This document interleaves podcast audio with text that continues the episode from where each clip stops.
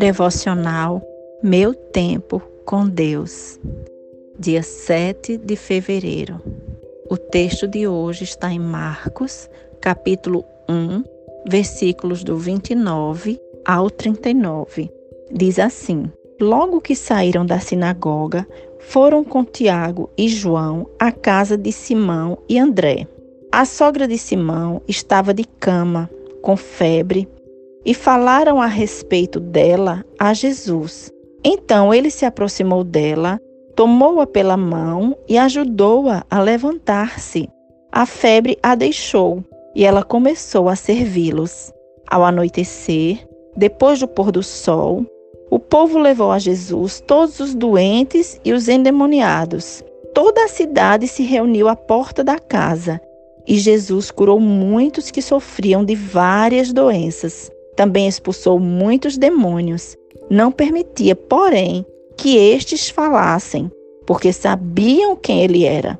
De madrugada, quando ainda estava escuro, Jesus levantou-se, saiu de casa e foi para um lugar deserto, onde ficou orando. Simão e seus companheiros foram procurá-lo. E ao encontrá-lo, disseram: Todos estão te procurando. Jesus respondeu: Vamos para outro lugar, para os povoados vizinhos, para que também lá eu pregue. Foi para isso que eu vim. Então ele percorreu toda a Galiléia, pregando nas sinagogas e expulsando os demônios.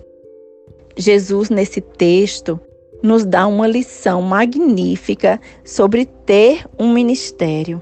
Primeiro, ele tinha uma agenda e se focava nela.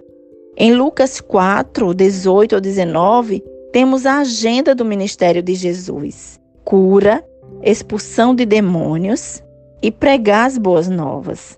Ele não se deixava levar pelos indicadores de sucesso para determinar o que fazer. Todos estão te procurando, disseram a ele, mas ele não se deixa impressionar com isso. Ele não fica onde está tendo sucesso, como os estrategistas de hoje apontam. Ele segue adiante. Vamos para outro lugar. Foi para isso que eu vim, porque tinha uma missão que era direcionada por Deus.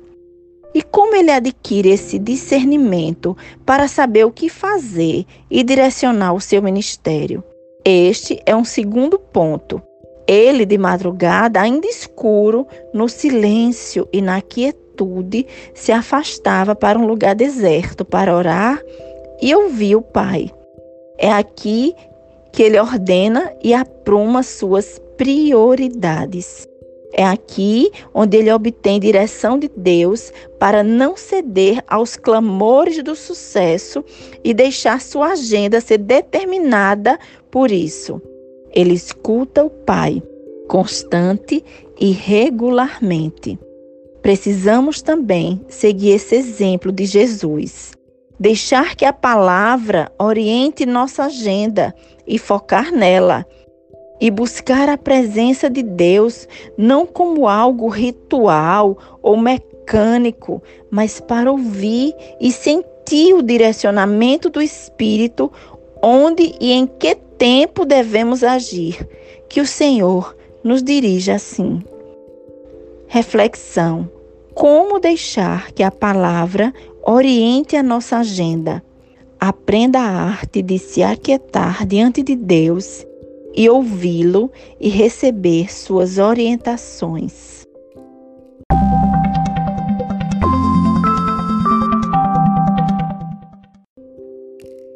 Para a leitura completa da Bíblia em um ano, hoje nós vamos iniciar o livro de Levítico, capítulos 1, 2 e 3.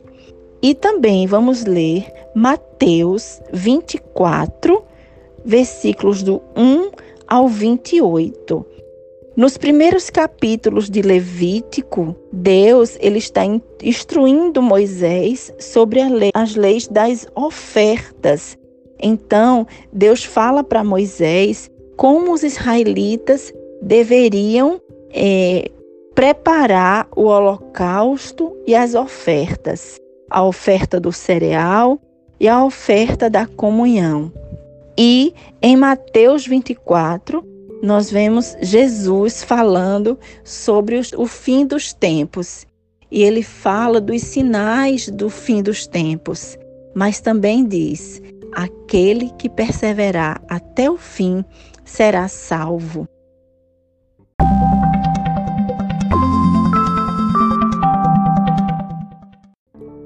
Faça suas leituras, repasse esse devocional para as pessoas.